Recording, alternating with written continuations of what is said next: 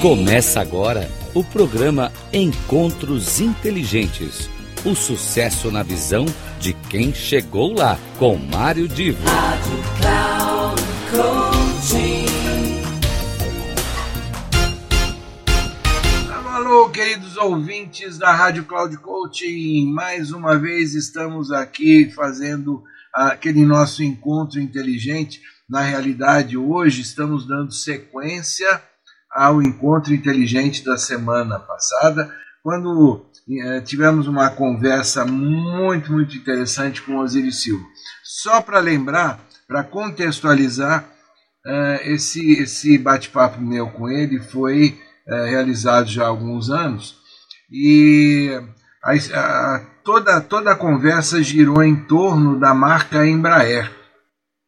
E, obviamente, ele começou contando desde lá do prim, dos primórdios, quando surgiram ideias de o Brasil ter uma fábrica de avião e como é que seria esse avião, é, as pesquisas que foram feitas, o momento do Brasil naquele instante. É, e ele foi contando essa evolução até o momento, na semana passada, em que ele lembrou o seguinte: uh, havia uma expectativa de um tipo de avião para atender uma demanda, mas que as grandes empresas achavam que aquele projeto, aquele projeto aeronáutico era inviável.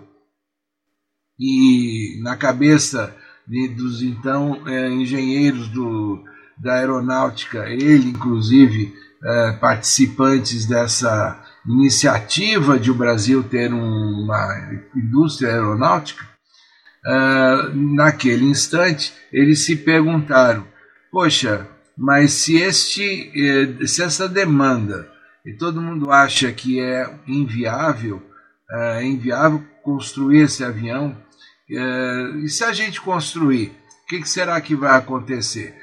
A gente parou exatamente nesse ponto e hoje a gente retoma a conversa com o Dr. Osiris Silva a partir desse ponto.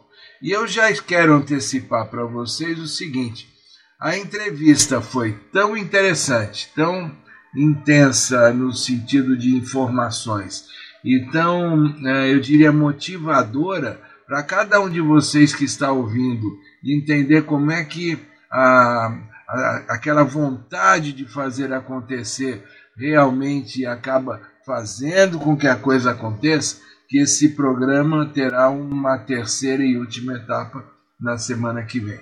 Vamos lá então ouvir a sequência dessa conversa e eu volto para as palavras finais daqui a pouquinho.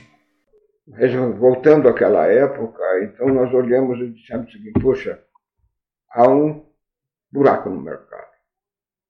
E aí nós ficamos até felizes da vida, porque os primeiros contatos que nós fizemos com todo mundo, inclusive com as linhas aéreas, todo mundo dizia é inviável. Um avião pequeno que possa trazer rentabilidade para a operação do transporte aéreo é inviável. Aí nós dissemos, olha aí, produto que está demandado, as pequenas, as médias cidades, as cidades de menor demanda, querem o transporte aéreo, existe uma demanda, mas o produto todo mundo acredita que seja inviável. E aí veio a pergunta que respondeu tudo. Né?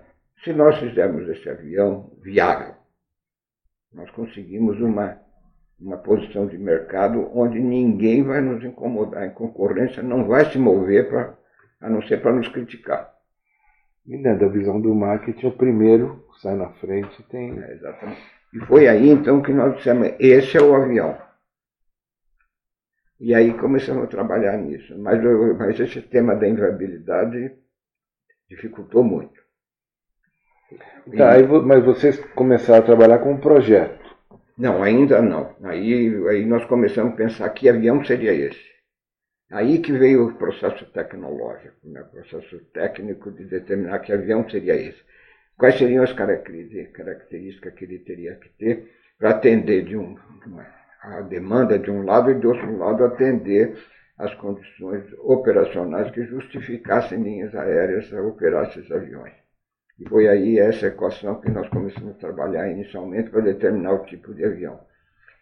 E finalmente aí nós chegamos a um avião que é aproximadamente, nossa, pensava que tinha que ter 20, menos de 20 passageiros.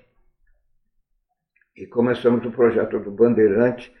E por que o projeto do Bandeirante? Porque nós tínhamos que ter uma prova de conceito, porque a, tendência do mercado mundial era dizer que era inviável o produto, que o produto não tinha viabilidade econômica. E foi aí que nós começamos a fazer a prova de conceito. E achávamos que precisava da prova de conceito também para provar que nós também podíamos fabricar tecnologicamente um avião dessa, dessa categoria. Quer dizer, era mais uma coisa que a soma de dois lados.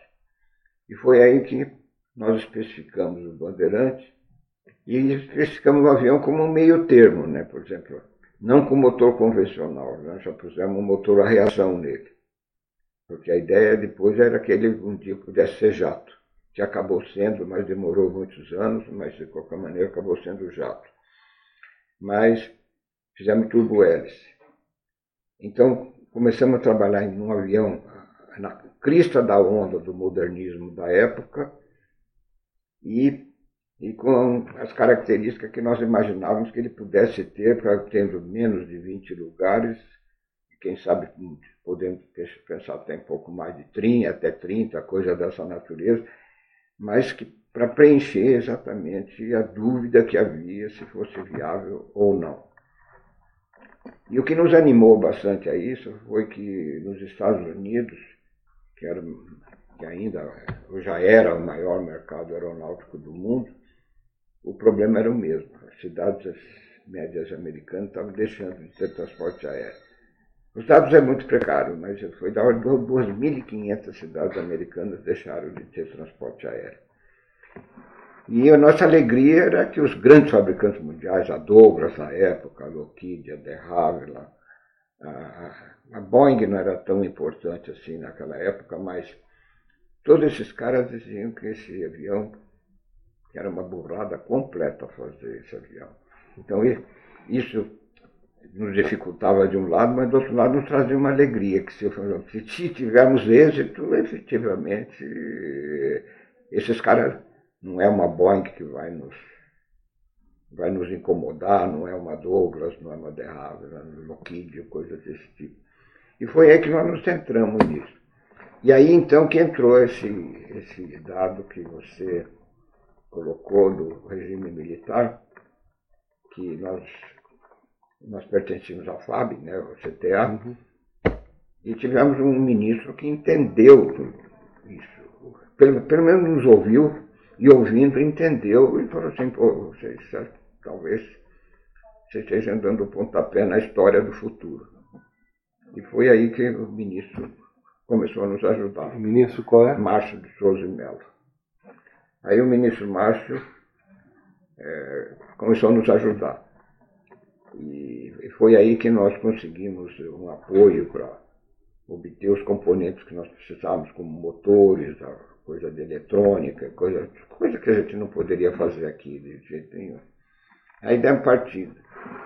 E realmente com o apoio do, do FAB, em particular do ministro Márcio, é, nós começamos a fazer um marketing desse negócio. O marketing funcionou bastante funcionou mais no nível de credibilidade no Brasil para conseguir apoio do que em nível internacional, porque no nível internacional prevalecia ainda a condição de achar que o nosso projeto não tinha menor sentido. E foi aí que voou o nosso avião, quando voou o nosso avião, mas aí houve uma, uma mudança bastante grande na nossa cabeça, que já vinha sendo nutrida, que é exatamente o, o processo de fabricação e vendas, que não tinha ingressado na cabeça dos nossos antecessores é, como entrou na nossa. Nós dissemos, não, quem faz o sucesso de uma empresa é uma venda.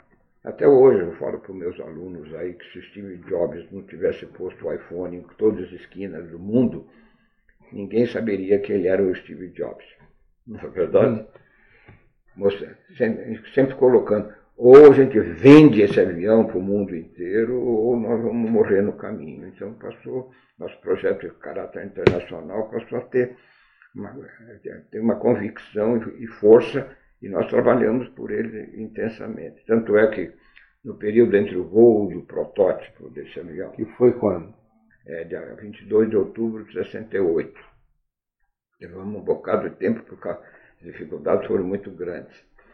Mas entre 68, fim de 68 e 69, fim de 69, um ano até a criação da Embraer, desse ano todo nós lutamos um bocado para encontrar a forma pela qual nós iríamos produzir.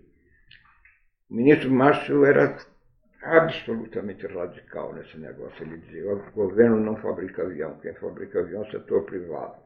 E nos ajudou um bocado para tentar levantar capitais privados para, fabricar esse avião. Mas a imagem da inviabilidade do mercado internacional, qualquer especialista estrangeiro que fosse consultado dizia que esse avião é inviável. Mas, quer dizer, como levantar capitais? Não tinha jeito. E foi então que, é, através de uma coincidência enorme, né, nós estávamos trabalhando um domingo, o presidente da República estava viajando, que era o Costa e Silva, para Guaratinguetá, o campo de Guaratinguetá estava fechado com nevoeiro e ele desviou para São teve que o avião dele foi desviado para São José dos Campos para abrir o campo de Guará. E nesse período eu tive a oportunidade de ficar uma hora com, com o presidente e convencê-lo que a gente devia fazer uma tentativa de jogar o Brasil na, na estrada. E ele acreditou. E aí foi que surgiu o início estatal da Embraer, quer dizer, com funding governamental sob a forma de economia mista. Quer dizer, para que no futuro viesse a ser privatizado o que aconteceu depois de 1994. Quer dizer, foi mais ou menos aí que, que nós caminhamos, mas você veja aqui, os princípios estão exatamente no que você está trabalhando. Produto internacional, marca internacional, é, todos um posicionamento adequado. Mas com uma, com uma única diferença em relação ao passado, que era realmente esse. Nós dedicamos o mesmo peso que nós dedicávamos para fabricar o produto e resolver os problemas tecnológicos, mesmo peso em marketing e vendas. Agora, é, vamos falar em termos de marca, no sentido, a, a logomarca da Embraer, ela foi criada logo de início ou como é que foi a construção Não. dessa logomarca? O nome Embraer surgiu numa reunião ministerial é, do dia 26 de junho de 1969. Depois dessa conversa com, essa conversa com o presidente, foi no dia 19 de abril de 69. E ele gostou da ideia. Ele gostou da ideia, mas ele não se deteve, nada disso que eu coloquei aqui, mas ele é simplesmente, eu acho que. Ele, um desafio nacional, né? É, um desafio, quer dizer, o desenvolvimentismo na época era uma, uma coisa bastante nítida do governo da Revolução, eles queriam falar o desenvolvimento o tempo inteiro, e assim por diante, quer dizer, então, o presidente convocou uma reunião 26 de junho de 69, e nessa reunião nós apresentamos ao ministro um plano de desenvolvimento da indústria aeronáutica, colocando isso que não foi colocado aqui agora, quer dizer, atacar o mundo. E, os, e as consequências benéficas para o país, exportar um produto de alto valor agregado, inverter o balanço balanço de pagamentos na área aeronáutica, quer dizer, nós dizíamos que não ia exportar mais avião do que comprar lá fora, que é o que está acontecendo hoje.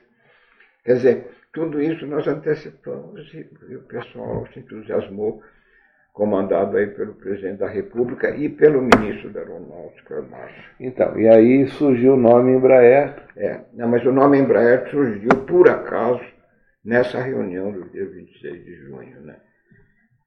É, nós estamos jogando cartadas, né, você pode imaginar. Né? Então, quando o presidente convocou uma reunião com os ministros para a gente apresentar o plano da indústria aeronáutica, você pode imaginar que pegou fogo o nosso, nosso grupinho pequeno. E foi aí que, que nós começamos a debater que espécie de mensagem, como, que, como a gente faria esse plano, que jeito apresentaríamos para os ministros, os ministros lá do dia 26 de junho em Brasília. E aí surgiu, num certo momento, bom, e se alguém perguntar lá? Quem perguntou, quem colocou isso foi até o Garcia, que era um colega que trabalhava conosco. O Garcia falou assim, e se perguntar o nome da companhia, como é que a gente responde no tapa? ali na hora, né? Aí começamos a brincar com, com os nomes, né? Colocamos Empresa Brasileira de Aeronáutica e saiu aí a sigla Embraer, né? E, e, eu levei essa sugestão lá. E, essa, e a pergunta surgiu. Quem fez foi até o Delfim, que era o ministro da Fazenda da época. Ele disse, mas qual vai ser o nome dessa empresa? Aí eu chutei, Embraer, Empresa Brasileira de Aeronáutica, os ministros, um olhou para o outro, tá bom esse nome. Ninguém teve nada contra. Ninguém teve nada contra. E aí, então, com o sucesso dessa reunião, é, nós ficamos é, trabalhando na, na institucionalização dessa sociedade de economia mista que tinha sido decidida nessa reunião. O pessoal da aeronáutica ajudou bastante, o pessoal do, do planejamento, o, o, a equipe do ministro Delfim. E a partir daí, tudo que se fez, já se fez debaixo dessa, desse nome. O Delfim designou o secretário-geral, que era o José Pécora, não sei se você vou hum. conhecer, e o Pécora foi instrumental nisso. Ele botou toda a equipe da Fazenda trabalhando conosco nisso, para a gente criar essa companhia. E, e, isso foi feito através de uma lei que foi sancionada pelo próprio Costa Silva em 19 de agosto de 1969. Ele sancionou a lei e aí, evidentemente, depois teve todo aquele trâmite. Agora, do ponto de vista de marketing, vocês saíram com o produto, vocês já tinham uma visão do, do mercado que iriam abranger, vocês tiveram posicionamento da marca, uh, o preço provavelmente já estava, uh, dentro da, da, do estudo do produto, já tinha o preço definido. E vocês fizeram uso de que canais de comunicação para, digamos, levar o produto a ganhar credibilidade? Como é que a comunicação foi é, operacionalizada para fazer o produto atender toda essa expectativa? Para isso, para responder essa pergunta, você tem que olhar o tipo de mercado. Quer dizer, o mercado de compra de aviões, de negócio de aviões, não é um mercado generalizado. Uhum. Você pode falar de uma Vale do Rio Doce, do, é, ou, ou, talvez até da FGV e da própria Petrobras. Não é um mercado. É, o, a grande diferença entre, e nós entendíamos isso, que o nosso mercado, nós conhecíamos os nossos fregueses. E a Petrobras, a Vale, não conhece o freguês dela. Quer dizer, é, é o, é o mundo, né? Quer dizer, e nós conhecíamos nossos fregueses. Quer dizer, Conhecia o comprador, né? Conhecia o comprador. Aqui no Brasil nós tínhamos é, quanto, quatro, cinco linhas aéreas, quer dizer, porra, era, era muito fácil, né? No exterior da mesma maneira, no exterior da mesma maneira. E o que nos facilitou foi, evidentemente, o mercado americano, né? Que nós, que nós tivemos a coragem de lançar o nosso produto nos Estados Unidos. Eu falo coragem porque essa é a palavra, viu? Porque todo mundo, olha, não tive, isso foi unânime, todo mundo dizia, pô, você é maluco, você jamais vai poder vender avião brasileiro para americano. Porque nós, nós temos uma posição de ser, sermos o segundo, o terceiro sempre, né? Nós não, somos, não temos a, o DNA de vencedor como tem o, o americano de lançar um produto no mercado crente que ele vai ganhar, né? No Brasil, não. No Brasil, a gente lança um produto no mercado crente que vai perder. É, isso, que já preparando a desculpa para. É, claro, já se prepara a desculpa. Mas aí nós resolvemos saltar para os Estados Unidos. Né? Agora, para saltar para os Estados Unidos, nós tínhamos um, um bloqueio, né? quer dizer, nós tínhamos que ter um avião certificado pelo FAA dos Estados Unidos, porque senão não poderia voar nos Estados Unidos. E por outro lado, com o FAA, com a liderança que tem no mundo também, a maioria dos países do mundo aceitam a, a homologação americana. Então a, a, homologação americana virou um must. Virou uma necessidade. Era um caminho crítico, né? Caminho crítico. E foi aí que nós fomos a Washington para conversar lá com, com, com, os americanos. E os americanos eh, lá da, do, do FAA, eles tinham perfeita noção da importância do mercado brasileiro para eles. E, evidentemente, eles tavam, passaram a proteger a indústria norte-americana, né? quer dizer, e começaram a colocar uma porção de areia ah, no nosso caminho. E foi aí então que eu fiz amizade com o pessoal do Itamaraty, e tinha um cara muito dinâmico no Itamaraty na época, o Paulo de Castro, Paulo de Tarso, Flecha de Lima, que era o embaixador, que era vidrado por promoção comercial. E casualmente, conversando com ele, o Paulo de Tarso falou, pô, esse é um case que a gente pode agarrar, então Itamaraty se associou a nós. Falei, agora eu quero abrir a porta do FAA e, e através do Secretaria de Estado norte-americano e do Itamaraty de Relações Exteriores aqui, nós abrimos as portas lá do FAA. Começamos a trabalhar em 1975, o Embraer já estava com 5 anos de idade nessa época, é, trabalhar num processo de que os americanos é, exigiram um contrato, um acordo bilateral de certificação que foi mais do que a gente imaginava. Nós queríamos homologar o nosso avião lá, mas os americanos colocaram que precisava acordo bilateral dos dois países, e acordo bilateral tinha direito dos dois lados. O que queria dizer, avião certificado no Brasil era certificado pela FAA, avião nos Estados Unidos era certificado aqui. E os americanos respeitavam o nosso mercado por causa disso, portanto, isso, isso encontrou, encontrou respaldo no, na Secretaria de Estado lá dos Estados Unidos, do Departamento de Estado. E foi aí, então, por esse caminho que nós fomos, com a ajuda enorme do Itamaraty.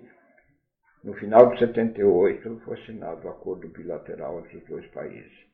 Com o acordo bilateral, e paralelamente nós já estamos trabalhando na certificação do Bandeirante aqui no Brasil, quando o acordo foi assinado, Bandeirante já estava certificado aqui, passou a ser certificado. Agora, o, o, eu me lembro, inclusive, que eu cheguei a voar no Bandeirante no final dos anos 70. Foi. Uh, que que eu, eu voei pela Rio Sul. Sim. Então, quer dizer, as empresas brasileiras já começaram a colocar o, o é, Bandeirante. Mas não foi assim fácil, não, porque. Não, não, quer dizer, mas o Brasil já voava com o avião já. comercialmente quando foi não, feito não. esse acordo. Não. Não, porque eu, foi justamente com o entusiasmo da censura desse acordo bilateral que a aeronáutica passou na frente e criou o CITAR, Sistema Integrado de Transporte Aerorregional. E esse CITAR foi criado pelo brigadeiro Deoclésio, que era um entusiasta do, de fabricação de avião no Brasil, diretor-geral do Departamento de Aviação Civil da FAB, que, que controlava o transporte aéreo, e criou o CITAC, criando estímulos especiais para as companhias regionais. E através do estímulo regional veio o financiamento do BDS para comprar o avião, veio toda aquela gama de, de apoio. Estímulos em geral para. Estímulo para isso. Quer dizer, então você vê, foi um movimento de apoio. Eu chamo sempre o sucesso da Embraer como mostra como é importante o poder que existe da cooperação público-privado. É isso aí, pessoal. Olha só, eu parei exatamente nesse ponto. E na semana que vem eu já vou dar aqui um grande spoiler. Perguntaram é, muitas vezes para o Dr. Osiris Silva se hoje seria possível criar uma Embraer como ela existe hoje. E vocês vão ter na semana que vem o início uh, da gravação da semana que vem, ele dando a resposta a essa pergunta. Seria possível hoje, nas condições que a conjuntura nacional e internacional tem, seria possível hoje criar uma Embraer? Uh, terceiro e último capítulo dessa entrevista na semana que vem. e eu agradeço sempre pra, por vocês estarem aqui ao nosso lado. Não deixem de acompanhar toda a programação da Rádio Cloud Coaching. Até mais, obrigado pela atenção e a gente se vê na semana que vem com toda a alegria de um encontro que essa rádio nos propicia com vocês, ouvintes fiéis, sempre presentes.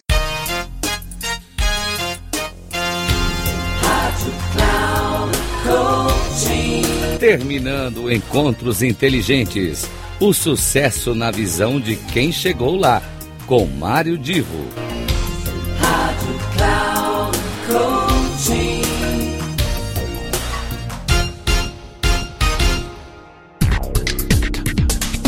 Não perca Encontros Inteligentes. O sucesso na visão de quem chegou lá, com Mário Divo sempre às terças-feiras, às 8 da manhã, com reprise na quarta às 12 horas e na quinta às 16 horas, aqui na Rádio Cloud Coaching. Acesse o nosso site radio.cloudcoaching.com.br e baixe nosso aplicativo na Google Store.